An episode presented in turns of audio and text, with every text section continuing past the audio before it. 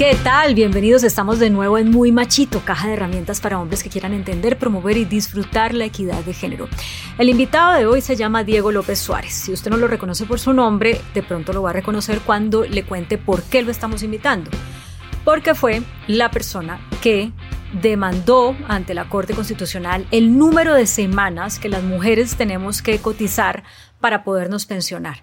Y la Corte le dio la razón. La Corte dijo, sí, ya las mujeres no tienen que cotizar 1.300 semanas, sino 1.000 semanas. Bueno, esto ya tiene una fórmula de progresividad y le ordena al Congreso eh, legislar al respecto. Pero eso lo hizo el señor Diego López Suárez, que es un administrador público con especialización en Derecho Constitucional, que además trabaja en la Secretaría eh, de la Mujer, Equidad y Género de la Gobernación de Cundinamarca y que por alguna razón, que es lo que le voy a empezar a preguntar, es sensible a estos temas. Diego López, bienvenido a Muy Machito. Muchas gracias, gracias por este espacio, gracias por hacer recordación de este gran momento que tuvieron las mujeres en Colombia, las mujeres trabajadoras, la semana pasada, donde la Corte nos da la razón de por qué se debía bajar las semanas de cotización. Bueno, pero, pero, pero cuénteme primero ¿Por qué usted es sensible a eso? O sea, eh, no para las mujeres es más fácil ver qué es lo que nos afecta y por ende entonces eh, poner demandas, hacer cosas para que las cosas cambien. Pero no es común que sea un hombre el que diga, oiga, esto es, esto, aquí hay una injusticia y no solamente que la vea, sino que haga algo para corregirla. ¿De dónde viene su sensibilidad por ese tema? Mi sensibilidad inicialmente viene de, que la mayoría de mi núcleo familiar es conformado por mujeres, mujeres que son trabajadoras, incluyendo a mi mamá, que inicialmente ella cotizó en el sistema pensional, trabajó, pero nosotros somos seis hermanos y a raíz de, pues, digamos, de la responsabilidad que le da, digamos, biológicamente la sociedad, la, digamos, la, la lógica de tener hijos, seis hijos, pues nunca pudo permanecer continuamente en el sistema laboral. Y mi mamá pues decía que nunca había podido pensionarse, que prácticamente pues siempre tuvo que mirar cómo sobrevivir, ayudarnos a salir a todos adelante, pues junto con mi papá, pero más responsabilidad siempre de la mujer, siempre la mujer asumiendo más roles aparte del trabajo y eso lo noté. Pero lo que más me llevó a, a lograr esto, a hacer esto, fue porque yo recorrí el departamento de Cundinamarca cuando trabajaba en la Secretaría de la Mujer y Equidad de Género. A mí me em, dieron un cargo, ocupé un cargo que se llama la Gerencia de Mujer Rural para el Desarrollo y Empoderamiento Económico. En ese cargo yo logré recorrer el departamento y me encontraba con muchas historias de las mujeres del departamento que me manifestaban su situación en cuanto al tema laboral, al tema pensional, porque nosotros lo que hacíamos era, desde el departamento de Cundinamarca, ayudar a las mujeres para entregarles un capital semilla que les permitiera iniciar un negocio o un proyecto productivo. Entonces, cuando nosotros hacíamos el diagnóstico, mirábamos, bueno, ¿y su merced qué hace? ¿Qué, qué labor desempeña? Y dice, no, yo trabajé tanto tiempo en tal cosa, no me pude pensionar, ahora tengo que mirar cómo me sostengo, ya no me dan trabajo. Eh, tengo dos hijos, o tengo a cargo un nieto, o tengo a cargo un adulto mayor, y no sé, me toca tener algo en la casa, si salgo a trabajar, dejo solo a una persona con discapacidad. Bueno, todas estas situaciones conllevaron a que a mí me despertara la curiosidad por qué había un vacío tan grande en el hecho de que las mujeres decían, yo coticé 700, yo coticé 800, yo coticé 1000, 1050, pero no me puedo pensionar, tampoco me han dado el bono pensional, no me han devuelto los ahorros. Y es un via crucis. Eh, eh, no reportó el trabajo, el empleador no reportó las semanas cotizadas, toca hacer una cantidad de trámites. Y pues nos empezamos a, empecé yo a analizar y a buscar información directamente de las entidades gubernamentales, en este caso del DANI, cómo era la cuestión de la pensión y por qué, y qué pasaba con la plata que nunca nadie reclamaba. Muchas mujeres nunca han reclamado su pensión y qué pasaba con esos recursos. Esos recursos siguen ahí en el sistema pensional, hacen parte de los recursos del sistema pensional, pero descubrimos que había un porcentaje muy bajo de mujeres que se podían pensionar realmente. Respecto del hombre, había una diferencia, las mujeres 12.1% y los hombres 22.5%.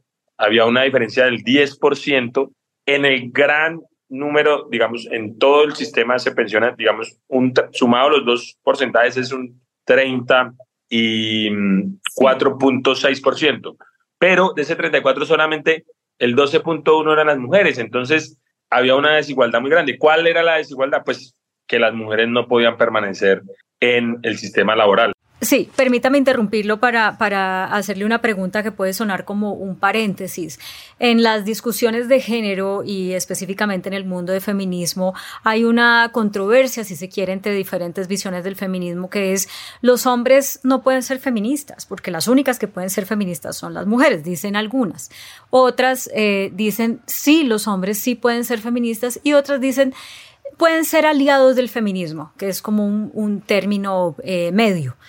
Yo quisiera saber si usted, al, hacer este trabajo del que nos ha hablado, al desarrollar esta conciencia, al ver esta realidad, ¿usted se ha sentido como feminista, como aliado, como, o como un defensor de derechos humanos? ¿Cómo usted se define?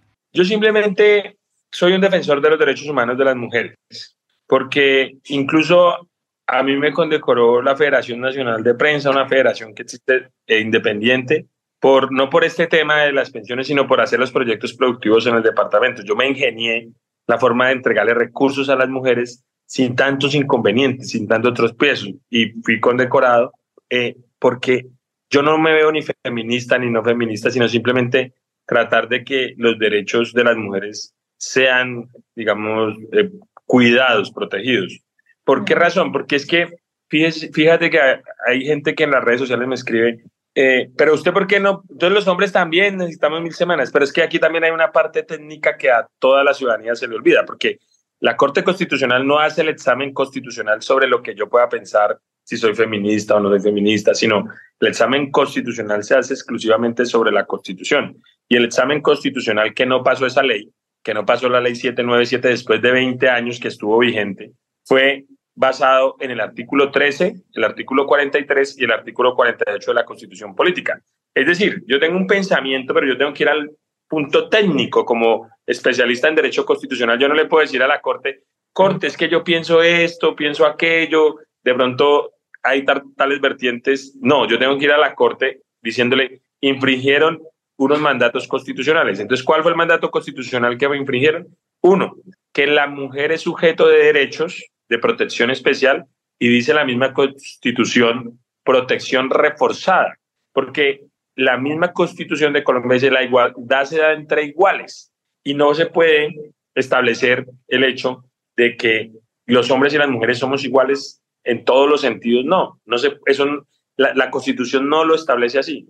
La constitución lo establece que a la mujer por su condición de mujer, por la vulneración histórica, por su condición de madre, por su condición de ama de casa, todas estas condiciones especiales se les hace más difícil y por eso debe ser un sujeto de protección reforzada. Pues bajo el criterio de ese punto específico y bajo el criterio de la universalidad del sistema pensional que busca que todas las personas puedan tener una seguridad social, nosotros dijimos, mire, aquí hay un déficit de protección y ese déficit de protección está en el tema pensional porque la norma nunca tuvo en cuenta el tema de las semanas, porque fíjate que sí tuvo en cuenta la edad.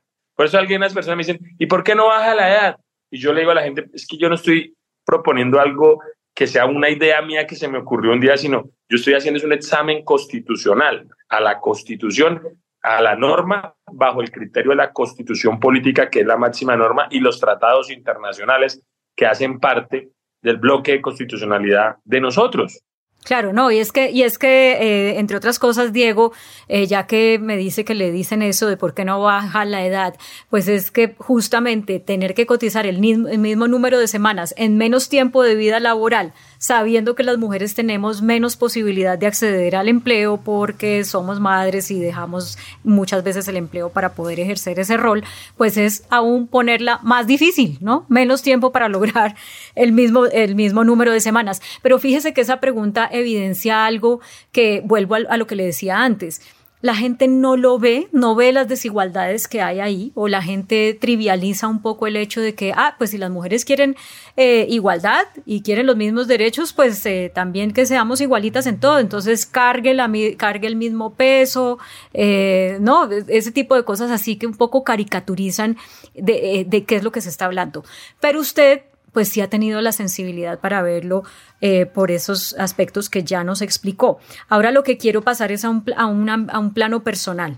Digamos, ya hemos visto cómo usted esa sensibilidad la lleva desde lo público, desde sus roles públicos, desde sus roles como ciudadano desde sus roles ya más privados, no sé si es padre, no sé si es, bueno, hermano ya sabemos que sí, no sé si es eh, esposo, eh, ¿cómo aplica esa sensibilidad para garantizar esa igualdad que está tratando de garantizar desde lo público? Que eh, nos en los resultados de la, de la Corte Constitucional podemos revisar que nosotros, desde mi punto de vista, analizamos también lo de la economía del cuidado. Tengo una hermana que tiene hijas y es madre soltera, madre cabeza de hogar.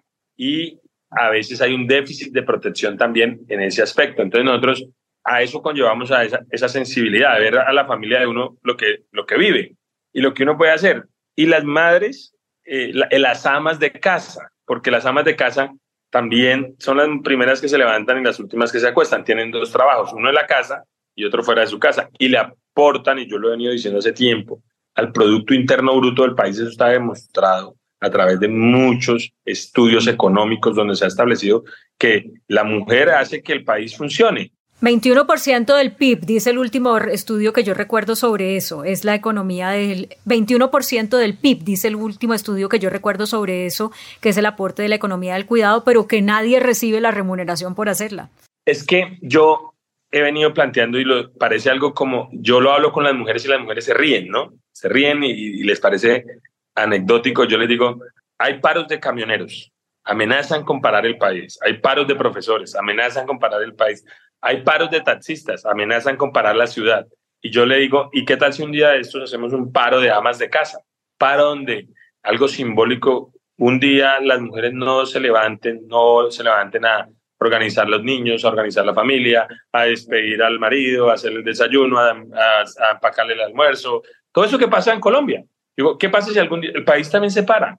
¿Por qué no tenemos en cuenta que la mujer le está haciendo un aporte importante a la economía de nuestro país, al crecimiento económico y que ese, ese crecimiento y esa riqueza que se genera en las empresas también debería de distribuirse un poquito, una parte para que sea protegida la mujer, porque la mujer queda prácticamente vulnerable. Y recordemos que dentro de todos los estudios que se han hecho dentro de nuestro país y fuera de nuestro país, los observatorios, el observatorio de la CEPAL, el Observatorio de Mujer y Género para América Latina, Colombia, una de las violencias que sufren las mujeres es la violencia económica, porque siempre tiene una dependencia de alguien. Algunos podrán no, pero ya las mujeres trabajan, pero hay millones de mujeres que dependen de un hombre y tienen que muchas veces soportar violencias físicas porque no tienen autonomía económica y se convierte también en una violencia económica y entonces una violencia psicológica y se va escalando todas estas violencias a partir de que una mujer no sabe qué hacer, no sabe qué hacer con sus hijos, me voy de la casa, cómo hago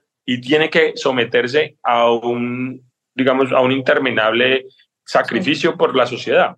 Bueno, pero entonces eso está incluido, eso está incluido en la, en la demanda y en el fallo de la Corte, que es algo que además ya se viene trabajando desde otros ámbitos, digamos en la en, en, Bogotá está lo de las, eh, las, ¿cómo se llama? Las esquinas del cuidado. Pero ¿qué es lo nuevo que se logró? Pues es que resulta que eh, no se ha legislado sobre la economía del cuidado. O sea, hay corrientes, pensamientos, vienen ideas, todo lo que nosotros vamos construyendo como sociedad y vamos avanzando en defensa de los derechos de las mujeres, pero no hay acciones concretas, reales, efectivas, porque ¿cómo se hace para que exista una acción concreta con las leyes? Las leyes son las que establecen y sin embargo a veces las leyes son deficientes porque tienen, hay legalidad, pero no, se, no, no hay aplicabilidad de la ley. Pero para poder engranar este camino de las mujeres, se tiene que tener en las leyes. Entonces, por ejemplo, la Corte le dijo al, al Congreso, Señores, tienen que legislar sobre la economía del cuidado, las mujeres cabeza de hogar y las mujeres amas de casa. Legislen. O sea, en el tema de las mil semanas dio una orden, dio una orden. legislen, pero si ustedes no legislan a partir del primero de enero del 2026, gradualmente se reducirán las semanas hasta llegar a mil. Pero le dijo una observación, le dijo, legisle en esto, le está diciendo, hágalo, pero el Congreso si no lo hace, pues nosotros estaremos pendientes para tomar las acciones pertinentes en cuanto a la economía del cuidado. Venga, como el tiempo va corriendo, eh, voy a pasar a otro tema, pero eh, con esto de la economía del cuidado me, viene a mi cabeza que esta ha sido una de las banderas de trabajo de Cecilia López, la exministra de Agricultura, dos veces eh, excongresista, y creo que sobre eso hay un COMPES, entonces valdría la pena ver qué tanta aplicabilidad ha tenido. Pero yo le había preguntado qué ha cambiado usted en su vida personal, digamos, en su rol como hombre, como pareja, si la tiene, como padre, si es que tiene hijos. ¿Cómo aterriza eso ya a esos espacios más privados? No, es algo que de todas formas eh, lo llena uno. Pues yo me siento muy feliz y, siento que pues mi hijo, yo tengo mi hijo, la mamá de mi hijo, eh, no, eh, no vivo con ella, pero digamos ellos, ellos sienten y se sienten muy contentos. Mi hijo pues digamos, a mí me hicieron muchas entrevistas y mi hijo decía, ay, mi papá salió ahí, mi papá salió ahí. Pues me siento y le digo a mi hijo, pues esto se deriva de que estamos defendiendo los derechos de las mujeres y usted, eh, su merced en el tema del colegio, tiene que hacer lo mismo, proteger, eh, intentar no, no vulnerar derechos, no agredir, no... Estoy tratando de, de, mostrarle que estamos haciendo algo por Colombia, por el país. Mi mamá pues está muy orgullosa. ella estaba en Estados Unidos o aún está en Estados Unidos cuando se dio el fallo, me llamó y me dijo que no lo podía creer, pero yo le decía, esa, esa, esa demanda de inconstitucionalidad debería tener el nombre de ella, llamarse Lucila Suárez, no sé, algo así, porque es lo que lo motiva a uno a hacer este tipo de acciones. Y a veces nosotros estudiamos y nos preparamos, incluso tuve la oportunidad pues de, de prepararme muy bien. Y yo digo que a veces nos estudiamos pero no ponemos en práctica lo que estudiamos o sea, no hacemos algo en favor de la sociedad, de lo que estudiamos, sino pensamos en trabajar, en buscar una mejor calidad de vida para uno, para la familia. Y hoy, pues, eh, esto está transformando porque, entre otras cosas, yo ya me convertí como, yo salgo a mi pueblo y mi pueblo me dicen, ven, toca también trabajar sobre esto, toca trabajar sobre esto. Todos, a todos se les ocurre idea. Oiga, ¿se, ¿se, le ha ocurrido la idea de lanzarse a la política o esto tiene, digamos, una, eso es como un, ¿qué le digo yo? Como ir abriendo un caminito que usted tiene ese bicho por ahí que le pica, el de la política? Sí, uno siempre lo tiene, desde el colegio, la personalidad del, colegio, liderazgos, todos estos espacios los hemos venido eh, tratando de, de, ocupar. Siempre hemos tenido, eh, el tema de la política siempre ha sido un tema que a nosotros, a mi familia, a partir de que yo eh, estoy en la vida pública, le ha interesado. Lógicamente que no están cargos públicos, en, cargos donde se gestiona recursos para ayudar a la sociedad, uno tiene ese, esa de poder lanzarse a algún cargo de elección popular, pero ya, pues en este momento no mm, estamos esperando me han hecho varias propuestas y porque yo tuve la oportunidad en algún momento de hacer, de, pertenecer a, a, un consejo, de ser director de vivienda en mi municipio, acá en Mesitas del Colegio. Entonces, uno está ahí con la idea, con la idea sí, siempre está uno con la idea. Lo que pasa es que esto lo, lo lleva, un, un resultado de estos lo lleva a un escenario más allá. Claro. Bueno, alistes en todo caso para que cuando ya se decida lanzarse, eh, le caiga un montón de gente, gente diciéndole que este, esta demanda de inconstitucionalidad la hizo por oportunismo político. Eso le va a llegar, se lo anticipo. Eh, pero en aras del tiempo que se nos va acabando, eh, yo, pero ahí, ahí, sería bueno hacer una aclaración, que es que yo pongo la demanda, pero lo que pasa es que son los seis los nueve magistrados de las altas cortes los que deciden eso no, ya no es un tema político, es un tema netamente jurídico, porque está bien yo tuviera influencia como, como congresista o como representante o como, senador, o sea, como senador o algo, que yo tuviera amigos en la corte. Yo ni conozco, nunca me he encontrado con los, con los o sea, no, sé quiénes son los, los, los, magistrados. los magistrados, pero yo nunca he hablado con ellos, nunca. O sea, no pueden decir, ah, es que usó la política. No, esto es un tema netamente técnico y jurídico. Bueno, eh, bueno, ya llegará el momento, ya mirará cómo lo hace. Em, mire, yo quisiera preguntarle, ¿para usted qué es ser hombre? Para mí, ser hombre, esas preguntas como tan difíciles. No, pero pues no sé, pues yo creo no le veo la diferencia entre ser hombre y ser mujer. O sea, es que la pregunta me, conlleva a pensar eso. O sea, eh, no creo que tenga una definición porque es como tratar de calificar entre, o, o, sea, de que si soy hombre soy de una manera o si soy mujer de otra manera, ¿cierto? O sea, tengo una concepción tan abierta del tema del género que yo digo, pues soy es un ser humano, igual que las mujeres son un ser humano con las mismas capacidades, con las mismas posibilidades, donde hemos tenido que luchar eh, de diferentes formas, pero no me califico como que me siento como hombre, no, o sea, no puedo porque mi concepción del pensamiento eh, filosófico mío y del, del tema de la defensa de género y de todos esos temas no me dan esa concepción. Entonces, también se podría hacer la pregunta, ¿usted qué, qué es ser mujer o qué es ser transexual? O sea, o qué es ser LGTBIQ más, algo así, ¿sí me entiendes? Pues creo que no debe haber esa distinción. Incluso porque hay debates abiertos totalmente si en la cédula de ciudadanía debe decir masculino o femenino, o qué, qué es lo que debería decir. Sí, o T de trans, que eso ya también eh, se ganó una demanda y aquí tuvimos a quien fue la, la persona beneficiaria, beneficiaria de eso. Diego, eh, yo me imagino que hay hombres que lo miran a usted como raro. Dicen, ¿este qué? Es como un traidor de, traidor de nuestro género o con este man vámonos con cuidado porque uno no sabe en qué esté pensando. Eh, ¿Le ha pasado eso y si le ha pasado, cómo lo ha manejado? No, yo les intento hacer un poco de de buscar como un, poco de intentar concientizar al hombre. Y muchos de los hombres yo los he tratado de concientizar porque yo les decía, los hombres tenemos que entrar en una fase de desaprender un poco, desaprender, desaprender porque también lo que, digamos, aquí todos hablamos del aprendizaje, de aprender, pero también hay que desaprender muchas cosas que la sociedad nos dijo que eran así, pero que realmente no son así, que nos las incluyeron en, en, en la mente y yo les digo, ¿qué es aprender? Olvídese que la, el, ese, ese cuento de que yo soy el hombre de la casa, yo soy, o, yo decirle a mi hijo, le encargo a mi mamá y le encargo a su mamá y le encargo a sus hermanas porque usted es el hombre de la casa, eso no es así. O sea, creo que, lo, y yo le he dicho a los hombres, hay que empezar a desaprender y a entender que la mujer requiere una protección, que la mujer requiere, es más, porque yo les decía, indirectamente el hecho de proteger a la mujer lo protege a usted y protege a la familia y protege todo un núcleo que es muy importante para la sociedad de Colombia. Entonces, los señores a mí me han entendido mucho. La verdad es que incluso ellos me han felicitado por eso, porque ellos a ellos se les hace decir, ¿por qué nunca nos dimos cuenta en 20 años de esto? ¿Por qué nadie abrió, abrió la mente hacia esto? Si sí hay una razón, incluso por la analogía que tú decías, o, bueno, la analogía que yo le propuse a la Corte, haciendo eh, énfasis en el tema de una carrera, ¿no? Yo le decía, pues la carrera de la mujer le da menos tiempo, pero le pone obstáculos y, y, y, y tiene que cumplir la misma meta.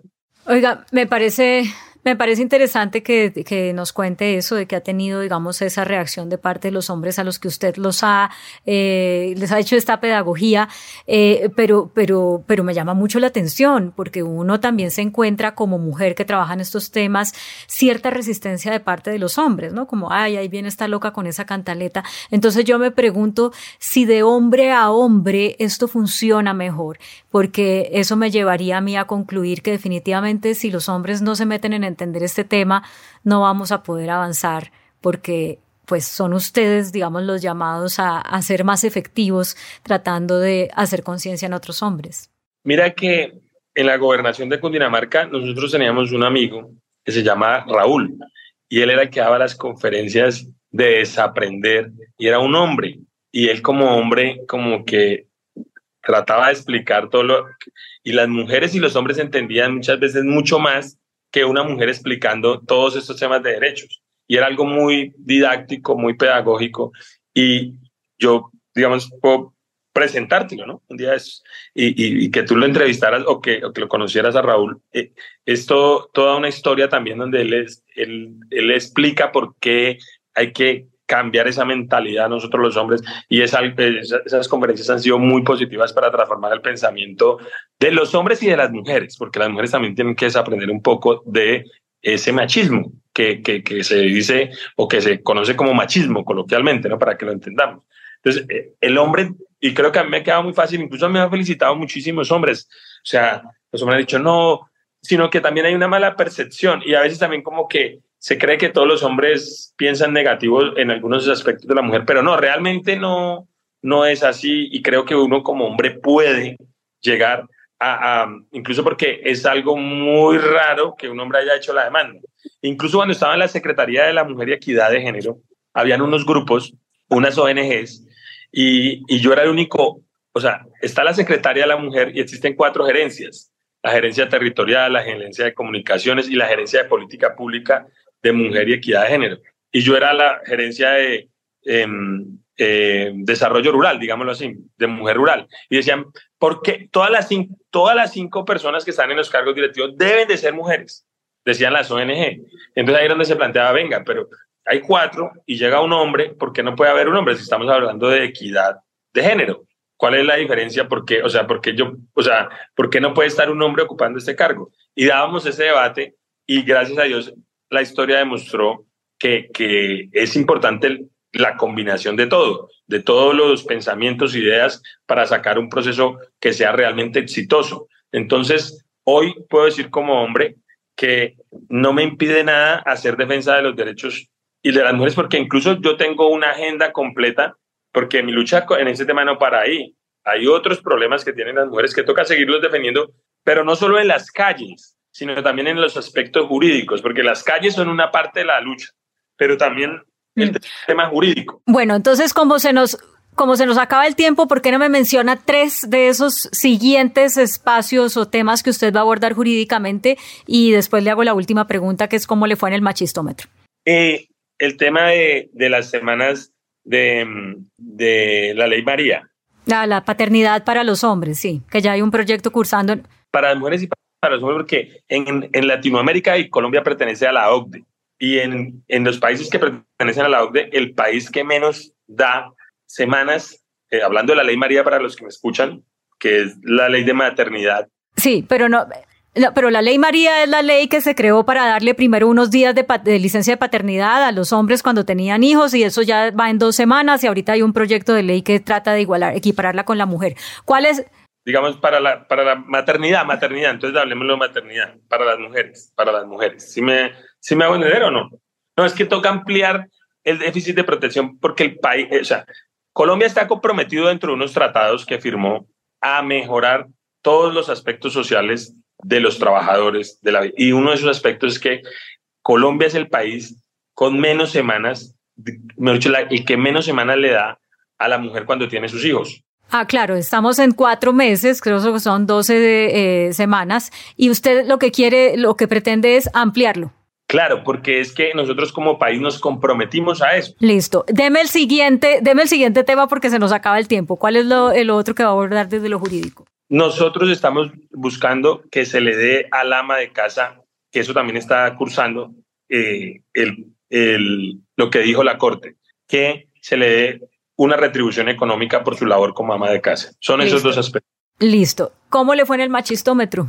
Pues muy bien, yo estoy en el cielo.